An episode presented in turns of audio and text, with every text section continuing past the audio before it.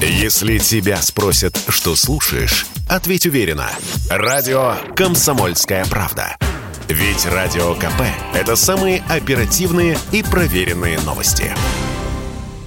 Дмитрий Стешин. Дим, приветствую тебя в добром здравии. Да, приветствую. Это, это важно. Да, ты в, ты в курсе уже, да? Ну, во-первых, я в курсе. Во-вторых, э, и э, я просто объясню для тех, кто не в курсе, стали, э, в том числе и родственникам Дмитрия, поступать, значит, смс сообщения, что Дима погиб, и вообще заберите его тело, ну и прочее, прочее, прочее. А родственники пытались связаться, ну, как только получили эту информацию, а я напомню, что Дмитрий у нас на Донбассе, а связь там не везде работает.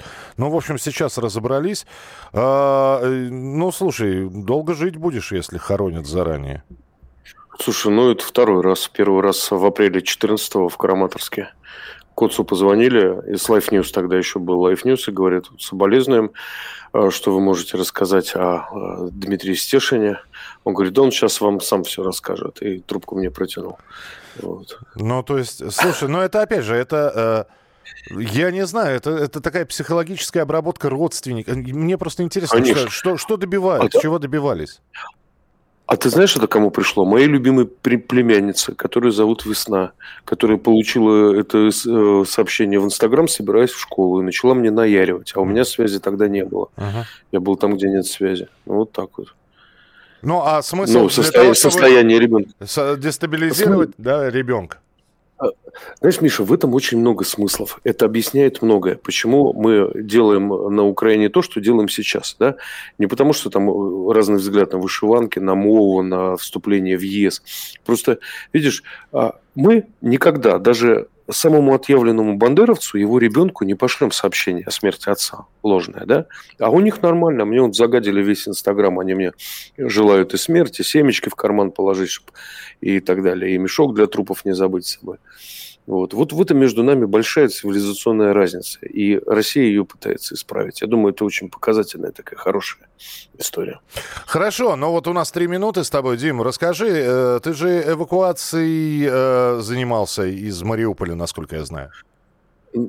Не из Мариуполя, из прилегающих сел Мариуполь еще не взяли. Я сейчас угу. переехал еще, еще ближе к линии фронта вот здесь слышно, как э, долбит Мариуполь, причем интересно, что э, работают батареи с залпами. Я, ну, такое редко слышу, угу. потому что одиночные две пушки. Вот. А здесь страшная грязь, везде не идет снег. А циклон, я прямо э, ради любопытства посмотрел, тянется аж от Турции. Но по прогнозу обещают, что в ближайшие дни подмерзнет.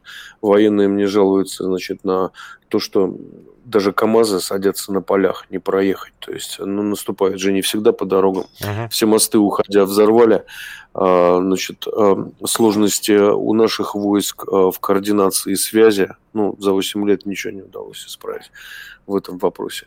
Но мы готовимся наступать дальше. И вот, как предсказывал Игорь Стрелков, никто не будет оставлять а, Мариуполь в такой осаде, чтобы он там кипел и варился в своем котле, вот как со Славянском было без воды, без электричества, нет, его будут тоже штурмовать. А вот Никто эваку... не хочет эту эвакуировать людей это важно было, потому что под обстрелом они, да?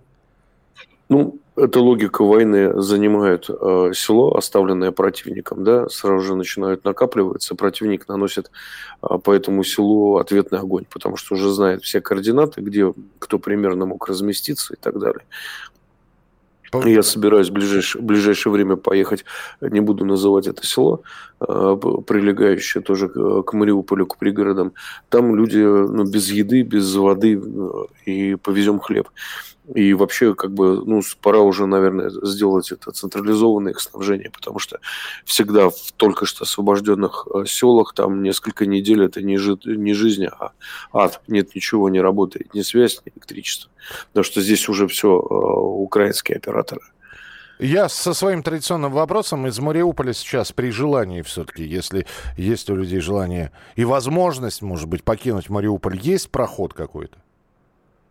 Не знаю, только огородами. Но ты знаешь, я даже из полностью заблокированного Славянска смог выбраться за два дня до ухода стрелковцев. Только вместо 14 километров я ехал 84 огородами. Угу. Наверное, из Мариуполя еще больше возможностей выбраться. Это большая агломерация. Вот. Так что я надеюсь, что тот, кто хочет, тот уходите, если есть возможность, если вы меня слышите.